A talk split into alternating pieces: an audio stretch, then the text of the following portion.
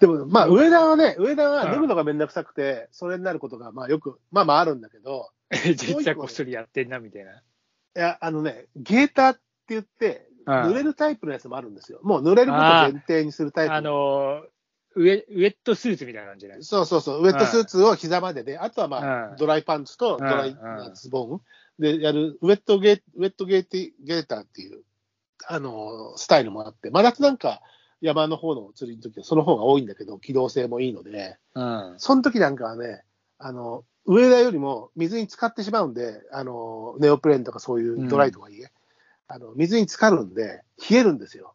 足が、下半身が。そうするとね、急激に催す。ああ、お腹冷えると大体そうだよ。そう、全然平気って思ってても、うん川入って歩いてると、まあ、動くっていうのもあるんだ、歩くっていうのもそうなんだけど、うんでも冷えるっていうのがプラスされると、まあ、上田より全然冷えるから、直接いや、上田それはそうよ。うんそうするとね、敵面よ。うん、い や、やつが押し寄せてくるんだよ、やつが。そう。まあ、だから、そういう時はもうさ、じ事前にね、ちゃん紙さえ持ってれば、まあ、みんな打ち慣れてはいるんで、ただまあ、僕としては、その、紙じゃなくてタオルで残してしまったというのが、ちょっとこう、両親の呵責がありまして、っていう感。じですね。はい。まあでも、その、タオルがさ、今、最近、あの、ほら、要は、なんつうの？うん。よくある、よくあるっつうかさ、あのーなんつうの、綿じゃないタオルっつうかさ、河川のタオル？ああのーなん、うんなんつうんだろう。わかる？えっと、河川のタオルよ。あ、うん。河川のタオル。あれでしょ？車とか洗うときにすげえか絞ってすぐ乾くみたいなやつでしょ？例えば。あの、そうそうそう、あの、綿とかだと自然の成分だから、ほら、まあもう、あまあ、の、あるじゃない。あの、なんつうの、えー分解ってことだよ分解、そうそう、成分解できるけど、そうじゃないとさ、やっぱり、あの、まあ確かにちょっとね、気は引けるかもしれないけど、まあでも、使ってるのは綿のタオルよ。あのーわ私はね。そう山とか持っていくとまあ、きには、だったらまだ成分解できるから、まあ、まあ、そんなに罪悪感を持つことでもないような気が結構でも残るるけどね、あの分解、あの、まあでもバクテリアいっぱい詰め込んであるから、分解早いか。バクテリアがいっぱい仕込まれてるんだから。っていうのは、タオルは、要は僕らが使うのは基本的に普通ね、手拭いとか、まあ手拭いもちろん綿ですし、タオルもうんいわゆる粗品系タオルけいうか、温泉タオルっていうか、まあ、あ温泉で100円で買ったりするやつですよ。それが一番使いやすいんだよね。乾きもいいし、安安っちい、すぐ雑巾になってしまうような、まあ、いわゆる僕は粗品系タオルって呼んでますけど、例えば温泉だったり、宿の名前だったりがプリントされているようなタオル、企業。の。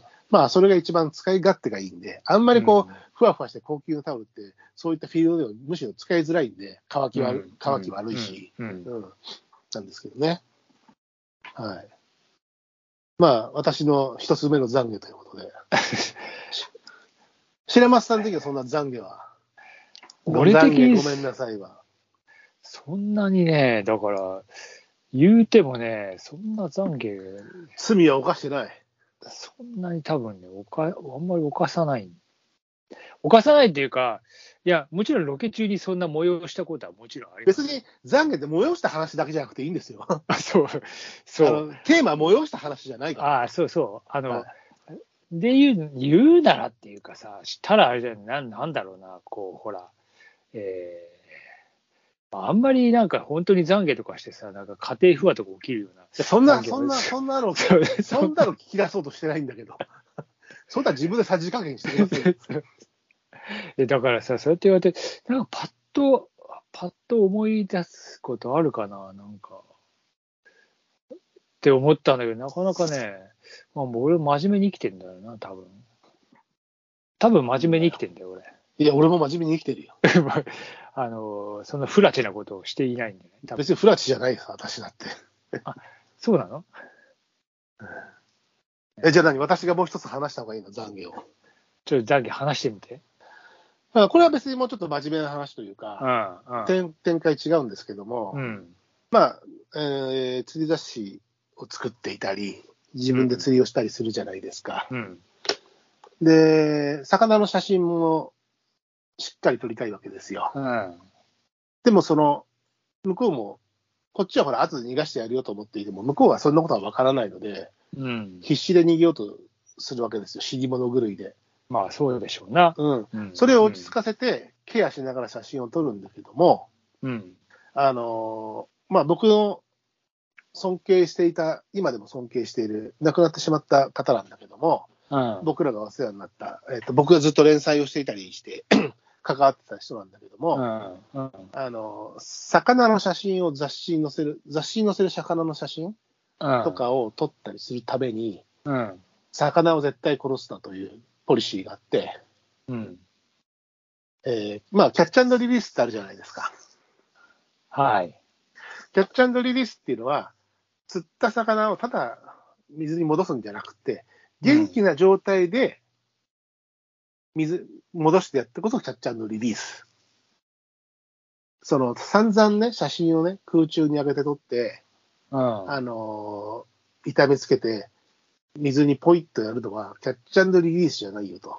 うん。キャッチャンいたぶり、両辱、ポイ捨てだぞ。な、な、なに急に、あの、断鬼六的に。えーそんな、縛ってねえし。いや、そういうね、リリースって、キャッチャーのリリースってのはそこまで完結、元状態に元気に戻してこそキャッチャーのリリースっていうのは成立するんだよと。なるほどね。でもさ、やっぱりこう、こちとら写真を撮るときに、うん。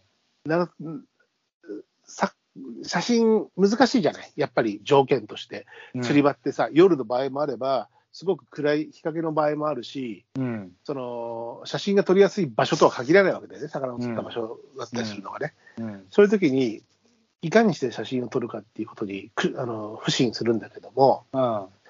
やっぱりこう、なるだけダメージがないようにってやりながら、もう少しなからず水から上げたりすることもあるわけじゃん。うん。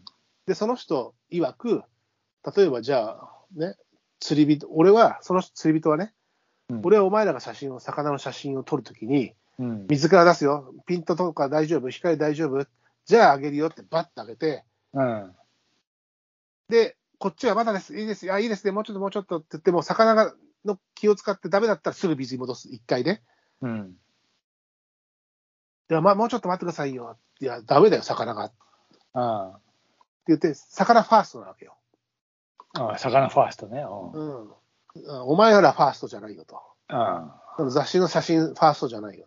あ。カメラマンのタイミングファーストじゃないよ。魚ファーストだよう人だから、うん。あの、で、水から出してるときは、その人も、俺も息止めるよっていう。っていうのは、魚が水から出てる状態っていうのは、魚は息できないだろ俺も同じ条件にしてやらないと、50-50じゃないと。ああ。なるほだからど、ね。息を止めておく。うん。で、苦しくなったら、向こうも苦しいんだから水に戻すというような考え方の人なわけですよ。うん。なんで僕らもそれその人の話を、そういうのを何度も聞いたりする立場にいたんで、それをこう肝に銘じてやってはきてるんですね。うん。あの今もそれをこうすごく大事にしてるんだけども、うん。ただやっぱりその長いこの仕事をしている中では、うん。そうしてたつもりでも、で、リカバリーするんですけど、あのうん。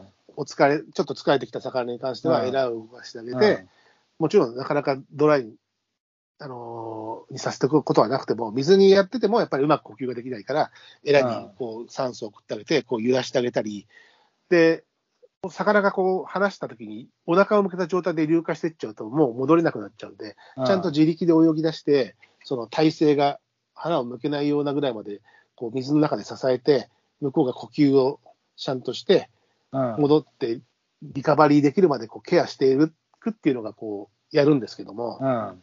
それでもね、その人のそういう話を聞いてからでも、正直な話、あのまあ、チームとして撮影をしているときにね、うん。あのリカバリーできなかった魚もいると。うん。まあ、要は、お腹を向けてし沈んでいってしまった魚も、うん。うん。1匹、2匹いるんですよ、やっぱり。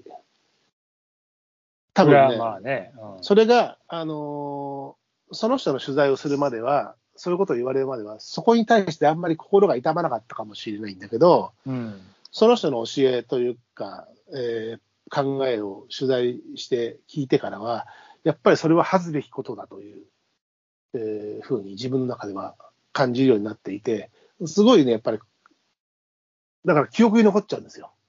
昔だってそんなこと気にしなかったら気にもならない。うんけど、やっぱそれをすごく意識して、自分もそうしてきたからこそ、その、沈んでしまっ撮影後にリカバリーできなかった魚に対して、すごくこう罪悪感がある。あの、そのページを見るのが辛い。